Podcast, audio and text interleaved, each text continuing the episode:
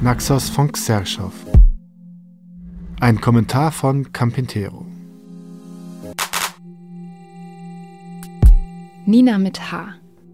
sagte sie und lächelte, als ich sie an der Kasse des Supermarktes nach ihrem Namen fragte. Natürlich war sie mir schon während des Einkaufens ein paar Mal aufgefallen. Mit ihren wunderschönen goldenen, nein fast rötlichen Haaren, ihrer blassen Haut, den stahlblauen Augen und diesem natürlichen Look.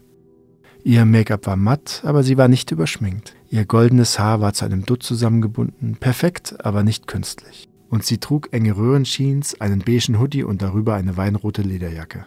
Ein paar Mal liefen wir uns im Laden über den Weg, immer trafen sich unsere Blicke, aber niemand sagte etwas. An der Kasse stand sie dann vor mir und ich nahm meinen ganzen Mut zusammen, um sie nach ihrem Namen zu fragen. Doch bevor ich das konnte, drehte sie sich zu mir um und fragte: Brauchst du zwei Eier? Wow, mit so einer Anmache hatte ich nicht gerechnet. Sie wurde rot, knallrot. Äh, ach so, nein, nein, ich. Sie deutete auf ihren Viererpack Eier. Äh, ich ich brauche nur zwei Eier. Die anderen kann ich dir geben, wenn du willst. Dabei fiel mir ihr Duft auf. Sehr stark, so als hätte ihn sie sich gerade aufgetragen. Sie roch nach Zitrusfrüchten und, und Lavendel, so ein ganz leichter, cremiger Barbershop-Vibe erreichte mich. Völlig überwältigt von ihren unglaublichen Augen, den wunderbaren Parfum und ihrem tollen Stil, fragte ich sie nach ihrem Namen. Nina, mit H. Der Name ist aus Russland, aber ich bin von hier.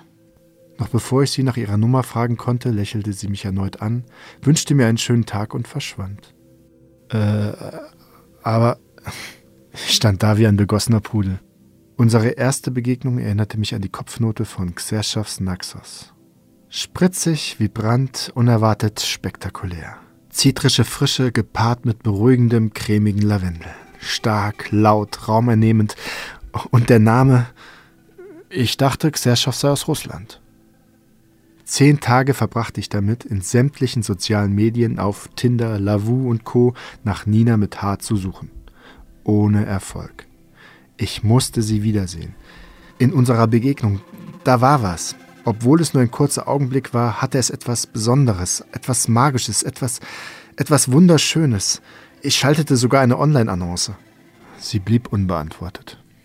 Zehn Tage nach unserer Begegnung, ihrem bezaubernden, mitreißenden Duft immer noch in der Nase, durchforstete ich in meiner Verzweiflung sogar ein Online-Telefonbuch. Nina mit Haar schien wie vom Erdboden verschluckt zu sein. Am Abend ging ich völlig deprimiert und unmotiviert auf eine Party, zu der ich eingeladen war. Auf der Party angekommen, schaute ich mich um, stieß mit der Gastgeberin auf ihren Geburtstag an, unterhielt mich mit ein paar Bekannten. Unspektakulär. Nach zwei Stunden entschied ich mich, wieder zu gehen. Mir war schlicht zu langweilig. Als ich mir meinen Mantel anzog, packte mich jemand von hinten und sagte mit bestimmter Stimme Hey, du darfst jetzt noch nicht gehen. Ich drehte mich um. Nina mit H stand vor mir. Sie blickte mich wieder an mit ihren stahlblauen Augen. Ihre goldenen, rötlichen Haare hatte sie offen. Sie strahlte über das ganze Gesicht, und wortlos nahmen wir uns einfach in die Arme. Sie roch nach Honig, Zimt und Kaschmir, zuckersüß und herb zugleich. Und irgendwie meinte ich, auch noch die zitrischen Noten von unserer ersten Begegnung an ihr zu vernehmen. Vielleicht hingen die Duftnoten noch an ihrer weinroten Lederjacke, die sie auch jetzt wieder trug. Auch ein wenig Lavendel schwingte mit, als ich sie wieder losließ. Ich hab dich so lange gesucht. Ich dich auch. Aber woher kennst du Susi? Äh, ich kenne sie gar nicht. Ein Kumpel hat mich mitgeschleppt. sagte sie und zeigte zu einem großen Typ, der allein aufgrund seiner schieren Größe schon aus der Masse hervorstach. War es mehr als nur ein Kumpel? Hatten die was? All die Fragen, die mich sonst zermartert hätten, spielten in diesem Moment keine Rolle. Ich hatte Nina mit Haar gefunden. Und sie mich. Offensichtlich. Unsere zweite Begegnung erinnerte mich an die Herznoten von Naxos. Der zitrische Anfang deutlich verflogen, im Hintergrund aber immer noch präsent, dominieren nun edler, süßer Honig, etwas herber Zimt und wunderschön weicher Kaschmir.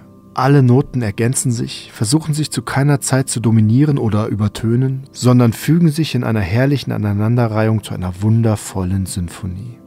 Dieses Mal gehst du nicht, ohne mir deine Nummer zu geben. Sie lächelte und wir begonnen ein extrem schönes Gespräch. Wir sprachen davon, wie sehr wir das Reisen liebten, wie gern wir Sport machten, wie toll wir Happy Socks fanden und es stellte sich raus, dass wir beide Holländisch sprachen.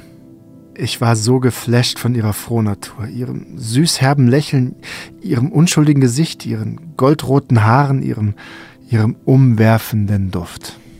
Im Gespräch stellte sich heraus, dass Nina Mettar über zehn Jahre jünger war als ich. Aber das schien uns keineswegs zu stören. Wir redeten, redeten und redeten.